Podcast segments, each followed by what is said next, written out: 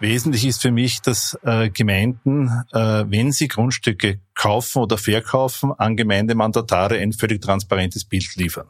Das heißt, es muss ein Gutachten äh, vorliegen, wo über die Wertverhältnisse Auskunft gegeben wird. Und es muss in dem Zusammenhang auch klar gemacht werden dem Gutachter, wenn in der Gemeinde eine Absicht darüber besteht, dass in der Zukunft eine neue Widmung einkehren soll, die natürlich einen gewissen Einfluss auf den Wert des Grundstücks besitzt.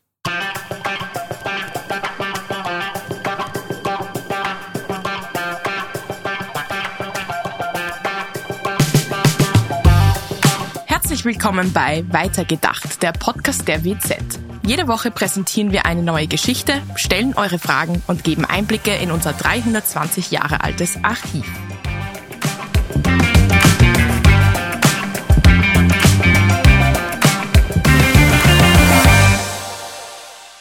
Hallo und herzlich willkommen. Mein Name ist Bernd Vasari. Ich bin Redakteur bei der WZ. Heute geht es um die Frage, was Bürgermeister dürfen und was nicht. Anlass ist die Recherche meiner beiden Kollegen Michael Ortner und Matthias Winterer. Sie tragen immer mehr Details an die Oberfläche über Grundstückdeals des Bürgermeisters Alfred Riedl aus Grafenwörth im Weinviertel. Riedl hat als Privatperson und gemeinsam mit einer GmbH mehrere Grundstücke gekauft, als sie noch Grünflächen waren. Diese Grundstücke wurden dann unter seiner Führung zu wertvollem Bauland gewidmet. Wenig später hat Riedl die Grundstücke gewinnbringend weiterverkauft. Bekannt ist bisher, dass er an Grundstückdeals rund 1,3 Millionen Euro verdiente. Oppositionsparteien werfen Riedl Befangenheit und Amtsmissbrauch vor. Riedl bestreitet die Vorwürfe, alles sei korrekt abgelaufen. Die Recherche meiner beiden Kollegen hat nun Auswirkungen für Riedl, dem Gemeindebund seine Deals erklären muss. Zudem prüft mittlerweile die Bezirkshauptmannschaft Tulln die Vorgänge. Weiters entstand eine breite Diskussion über den hohen Bodenverbrauch bei Versiegelungen und die Rolle die dabei die heimischen Bürgermeister spielen. Nur, welche Rechten und Pflichten hat ein Bürgermeister? Wer kontrolliert den Bürgermeister? Ab wann begeht ein Bürgermeister Amtsmissbrauch? Diese und weitere Fragen beantwortet der Jurist und Experte für Gemeinderecht Wolfgang Schubert, der heute bei mir zu Gast ist. Hallo Wolfgang. Servus. Es gibt genau 2093 Bürgermeisterinnen und Bürgermeister in Österreich. Das ist eine ganze Menge. Doch wie wird man eigentlich Bürgermeister einer Gemeinde in Österreich? Seine politische Entscheidung. Äh, es gibt Gemeinderatswahlen und innerhalb der Gemeinderatsgruppierung, die die Mehrheit erhält, wird eine entsprechende Meinungsbildung durchgeführt und irgendeiner aus der Gruppe zum Bürgermeister bestimmt. Das können alteingesessene Hasen mit viel Erfahrung sein, es können auch ganz junge, äh, oft 20- oder 30-Jährige sein, die in dem Bereich sehr wenig Erfahrung haben. Also es gibt keine Schule für Bürgermeister, auch keinen Kindergarten. Ähm, alte Hasen, ähm, Stichwort, wie oft kann man wiedergewählt werden? Es gibt in der niederösterreichischen Gemeindeordnung dazu keine Regelung. Also sie können unendlich wiedergewählt werden, bis der biologische, das biologische Ende erreicht wird. Ist das in allen Bundesländern gleich? Das habe ich nicht überall untersucht für Niederösterreich äh, und ich glaube auch der Steiermark kann ich das bestätigen. Mhm. Welche Qualifikationen sind dafür notwendig für das Amt? Ungefähr die gleichen wie ein Nationalratsabgeordneter zu erfüllen hat. Keine. Okay. Ähm, aber wenn man, wenn keine Qualifikationen notwendig sind, wie ist es dann? Können sich angehende Bürgermeister für ihr Amt einschulen lassen oder bekommen sie einen Buddy zur Seite gestellt? Ähm, Viele Bürgermeister sind, bevor sie Bürgermeister werden, im Gemeinderat tätig und äh, erleben das Tagesgeschäft der Gemeindepolitik auf diese Weise. Es gibt natürlich auch Schulungen, äh, in die Bürgermeister auch eingeführt werden und wo sie erlernen können Grundzüge ihres Amtes. Äh, wer führt diese Schulungen durch? Ich glaube auch der Gemeindebund. Der Gemeindebund. Okay, aber Sie sind nicht verpflichtend. Sie sind nach meinem Wissen nicht verpflichtet. Würden Sie das empfehlen? Grundsätzlich ist es äh, eine sehr verantwortungsvolle Aufgabe. Man darf aber die, die Rechte und Pflichten eines Bürgermeisters nicht überschätzen. Er ist ein Gemeindemandat, der im Rahmen des Gemeinderates tätig wird. Also äh, ob das jetzt der Herr Riedl oder ein anderer Bürgermeister ist, man darf sich nicht so vorstellen, dass der Alleinherrscher der Gemeinde ist, sondern der Gemeinderat ist die bestimmende Kraft in der Gemeinde. Mhm. Aber vielleicht dann doch nochmal, wenn ich jetzt Bürgermeister werde oder wenn Sie Bürgermeister werden, was erwartet einen dann in seinem Amt? Also was, was ist die Tätigkeit eigentlich? Es ist eine sehr vielschichtige Tätigkeit. Äh, er ist zunächst einmal der, der Chef von allen Gemeindebediensteten, hat da eine sehr verantwortungsvolle Rolle. und ist in der Meinungsbildung des Gemeinderates natürlich führend. Das heißt, die Tagesordnung wird von ihm im Wesentlichen vorgegeben und es werden auch Vorschläge unterbreitet, welche Beschlüsse im Gemeinderat gefasst werden. Das heißt, ich gehe zum Bürgermeister, wenn ich im Gemeinderat bin und, und sage ihm, dieses Thema möchte ich haben oder wie, wie funktioniert das? Die Bürger haben die Möglichkeit, üblicherweise in einem Bürgermeister-Sprechstunde oder Sprechtag mit dem Bürgermeister zu sprechen und dort ihre Anliegen vorzutragen. Und wenn das ein berechtigtes Anliegen ist, das vom Gemeinderat auch äh, so gesehen wird, dann wird das behandelt. Mhm. Ähm, jetzt ist es so, äh, also von, von, von der Stadt Wien äh, bis hin, ja, bleiben wir bei Grafenwörth, äh, die Einwohnerzahl ist sehr, sehr unterschiedlich. Ähm, ist Bürgermeister ein Vollzeitberuf? Was gibt es da für Unterschiede? Ähm, nach meiner Wahrnehmung als ehemalige Gemeinderat und daher involvierter in die Gemeindepolitik ist das eine durchaus schwierige Frage. Es gibt aus dem Weinviertel, im Weinviertel, wo ich auch herkomme, mhm. ähm, sehr viele unterschiedliche Gemeinden, von Städten angefangen, äh, wie Wolkersdorf bis zu Kleinstgemeinden mit ein paar hundert Einwohnern und auch darunter. Äh, die Anforderungen sind aber an die meisten Bürgermeister gleich. Das heißt, sie müssen vor allem in Bausachen oder in, in Widmungsfragen sehr intensiv sich mit der Rechtslage beschäftigen äh, und natürlich auch Entscheidungen treffen oder im Gemeinderat vorschlagen, die teilweise auch unpopulär sind. Mhm. Aber ist, ist Bürgermeister ein Vollzeitberuf oder gibt es auch Halbzeit? Das hängt, das hängt von der Größe der Gemeinde ab. Also eine Gemeinde in der Größenordnung von 2.000, 3.000 Einwohnern verlangt schon einen Vollzeitmanager im Bürgermeisteramt. Äh, Gemeinden, die wesentlich kleiner sind, äh, würde ich meinen, dass es nicht ein Fulltime-Job ist. Okay, das heißt aber auch, wenn es kein Fulltime-Job ist, ähm, ist der Bürgermeister auch Privatperson oder geht sogar in einem, übt einen anderen Beruf aus. Ähm, wo ist da die Trennung? Also ab wann ist ein Bürgermeister Privatperson? Äh, das hängt äh, einerseits von der Größe der Gemeinde ab und auf der anderen Seite auch von den Einkommensverhältnissen. Ähm, der Bürgermeister muss für sich beurteilen, ob das ein Fulltime-Job ist oder nicht äh, und ob er mit dem Einkommen, das er als Bürgermeister erzielen kann, das Auslangen findet oder nicht. Mhm. Das heißt, äh, keine Ahnung, kann er dann sagen, von Montag bis Mittwoch bin ich Bürgermeister und von Don und Donnerstag, Freitag nicht? Das kann er grundsätzlich so sagen. Die Aufgaben sind in den meisten Fällen planbar. Außer in Katastrophenfällen kann ein Bürgermeister sich die Zeit relativ gut einteilen. Man darf sich vorstellen oder man muss sich vorstellen, Bürgermeister hat äh, gewisse Funktionen, ist vor allem Baubehörde erster Instanz und da hat er Verhandlungen durchzuführen unter gewissen Voraussetzungen und die kann er äh, entsprechend planen und auch, auch ausschreiben. Und diese Verhandlungen, also diese Termine, die haben natürlich Vorrang gegenüber seinem Privatjob. Oder kann er sagen, heute geht's nicht? Das, ob er die Bauverhandlung jetzt anberaumt in, in 14 Tagen oder in einer Woche, das obliegt dann ihm. Mhm. Stichwort Bauverhandlungen. Wer entscheidet, wie eine Fläche gewidmet wird und schließlich bebaut wird? Grundsätzlich muss jede Gemeinde, zumindest in Niederösterreich, ein Flächenmanagement haben. Das heißt, äh, sie muss überlegen, wie die Entwicklung der Gemeinde in zur Zukunft aussehen muss. Da spielt unter anderem auch eine große Rolle, wie die Infrastruktur der Gemeinde ausgerichtet ist, ob größere oder kleinere Wohnbauten äh, angestrebt werden, ob die Kindergärten groß genug sind, ob die Schulen groß genug sind etc. Und danach richtet sich das, das Management sozusagen der Flächen in der Gemeinde. Man darf aber auch nicht äh, übersehen, dass die äh, Gemeinden nicht frei sind in ihrer Flächenwidmung, sondern es, die, jede Flächenumwidmung, die durchgeführt wird, muss vom Land Niederösterreich entsprechend bewilligt werden. Das heißt, Gemeinden, meine Heimatgemeinde hat zum Beispiel sehr viele äh, Liegenschaften, die im Gemeindeverband drinnen sind mhm. und die nicht bebaut sind. Und weil diese, äh, diese unbebauten Flächen vorhanden sind, ist es sehr schwierig, neue Flächen überhaupt bewilligt zu bekommen vom Land. Mhm. Also das Land kann ablehnen, was der Gemeinderat des, äh, der Gemeinde beschließt. Genau. Okay. Also quasi ein Vetorecht. Mhm. Ähm, aber als Bauinstanz ist schon also die oberste Bauinstanz ist schon der Bürgermeister. Da müssen Sie aber zwei Dinge voneinander unterscheiden. Auf der einen Seite ist die Frage, der Bewilligung von Bauten. Das heißt, da geht darum, wenn Sie ein Einfamilienhaus bauen, müssen Sie eine entsprechende Baubewilligung einrechnen. Dann gibt es einen Bescheid des Bürgermeisters.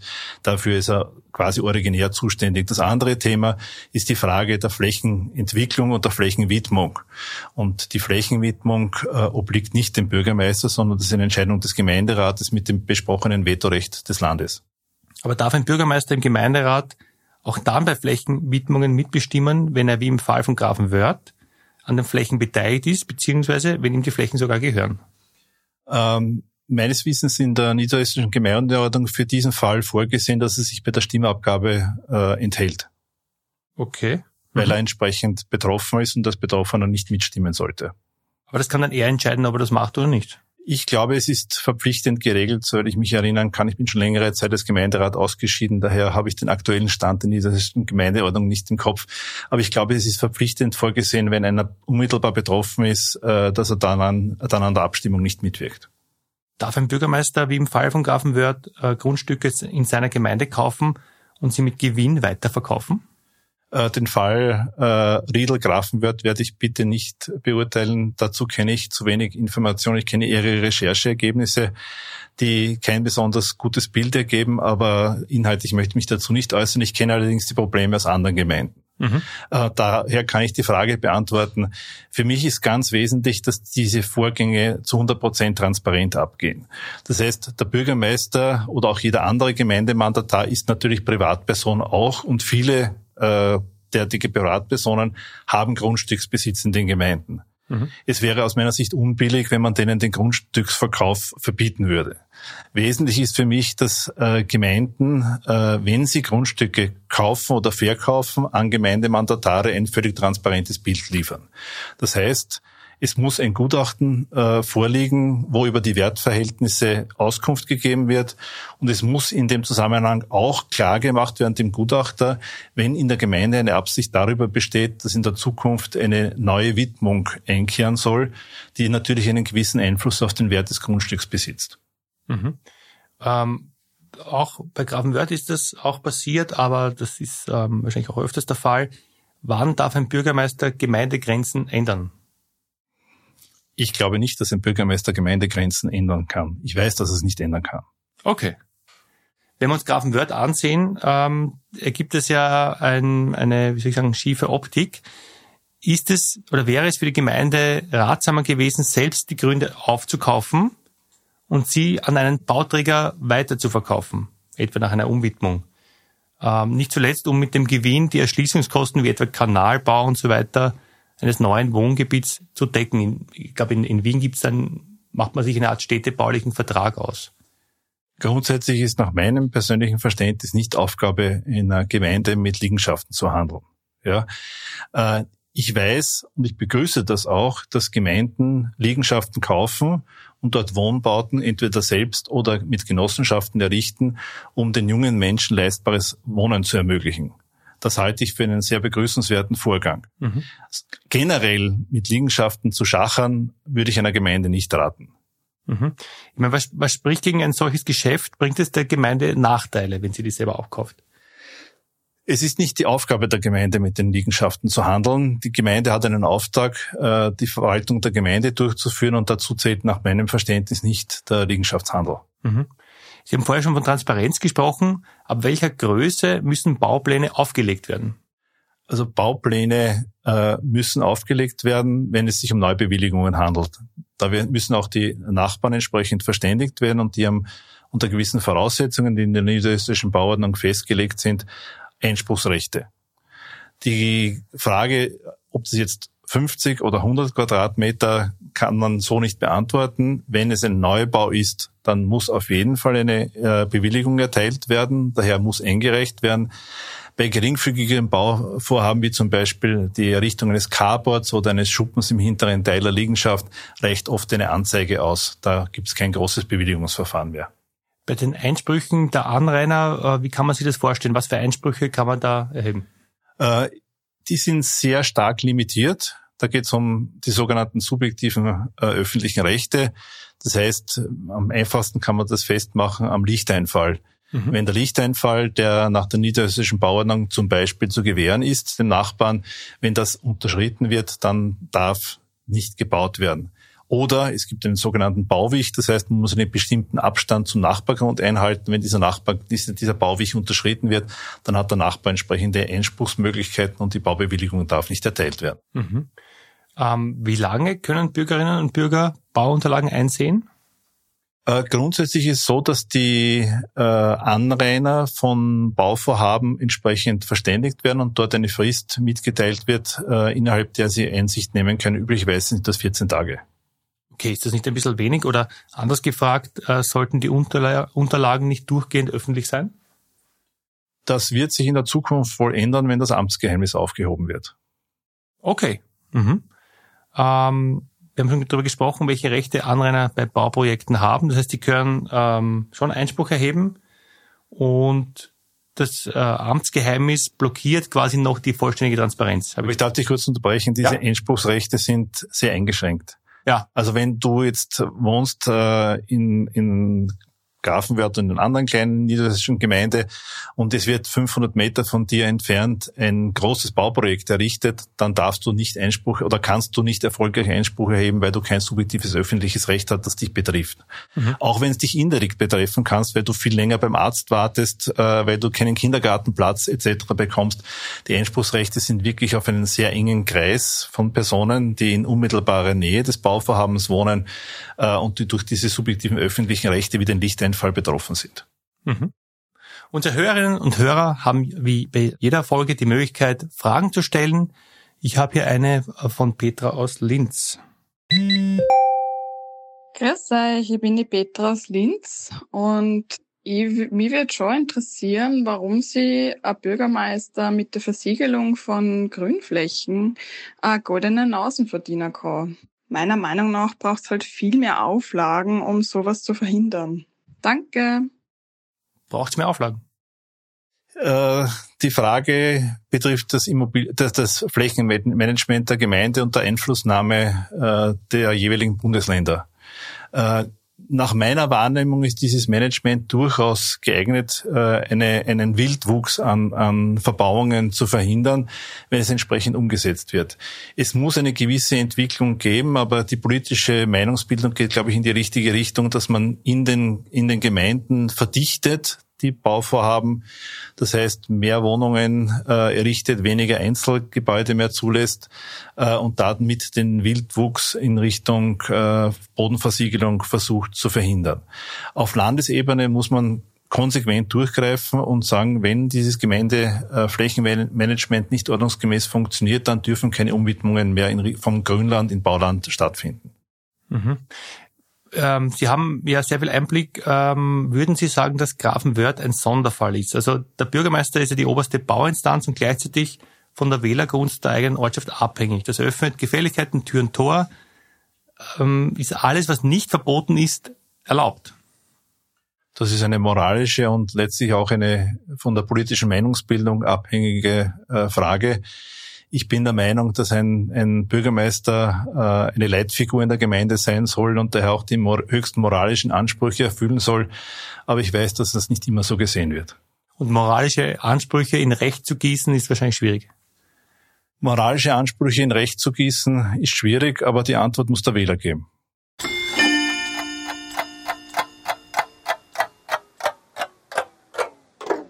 Österreich ist Europameister beim Versiegeln von Grünflächen.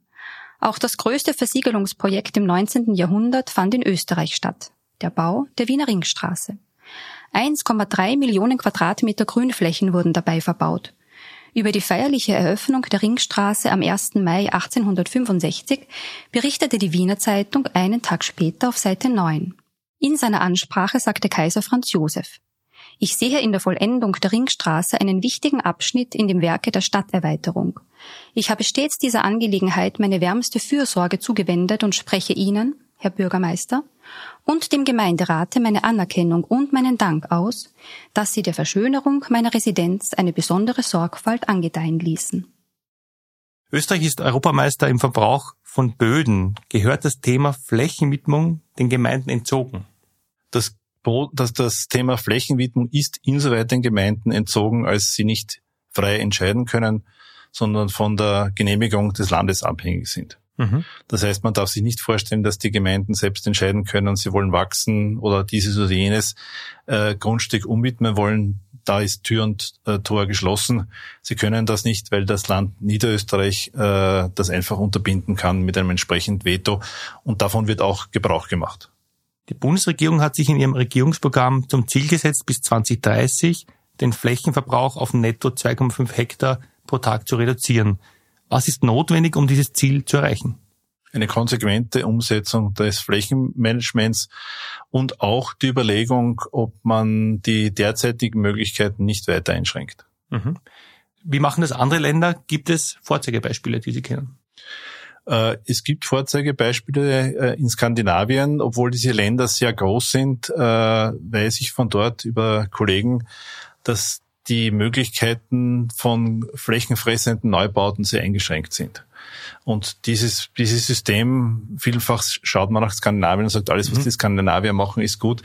Äh, dieses würde ich, das System muss man nicht übernehmen, aber man muss sich den Kopf darüber zerbrechen, ob die Möglichkeiten, die jetzt bei uns bestehen, ausreichen oder ob man weiter Einschränkungen durchführen muss. Und ich bin der Meinung, wenn man das wirklich unterbinden möchte, dann muss man sich unter anderem auch den Kopf zerbrechen, ob man auf äh, Supermärkten Wohnungen bauen kann. Mhm. Die Menschen, die, die Bevölkerung wächst nach wie vor. Äh, vor allem die jungen Menschen brauchen leistbares Wohnen und dieses leistbare Wohnen kann ich nicht durch Einschränkungen versuchen zu erreichen. Wenn ich einschränke, wird der Wohnraum knapp und die Knappheit des Wohnraums führt zu Preissteigerungen. Die jungen Leute können sich heute schon die Wohnungen nicht mehr leisten. Das heißt, es muss irgendeine Lösung gefunden werden, wo der Wohnbau weiter wächst, aber eben nicht auf Kosten von Flächen. Mhm. Ja, äh, lieber Wolfgang, vielen Dank für die Einblicke, für die Einordnung. Äh, vielen Dank für das Gespräch. Danke dir. Liebe Hörerinnen und Hörer, heute war Wolfgang Schube zu Gast. Der Jurist und Experte für Gemeinderecht hat erklärt, wer Flächenwidmungen ablehnen kann, ob Bürgermeister einfach Gemeindegrenzen ändern können, um große Bauprojekte zu realisieren und was passieren muss, damit die Bodenversiegelung in Österreich gestoppt wird. Ich bedanke mich fürs Zuhören. Bis zum nächsten Mal. War die heutige Folge von Weitergedacht, der Podcast der WZ. Wenn euch das gefallen hat, abonniert diesen Podcast, folgt uns auf Instagram und TikTok und schaut auf unserer Website wz.at vorbei. Habt ihr Fragen oder Vorschläge für unsere nächsten Folgen? Dann schickt uns eine Sprachnachricht über WhatsApp. Unsere Nummer lautet 0664 834 8344.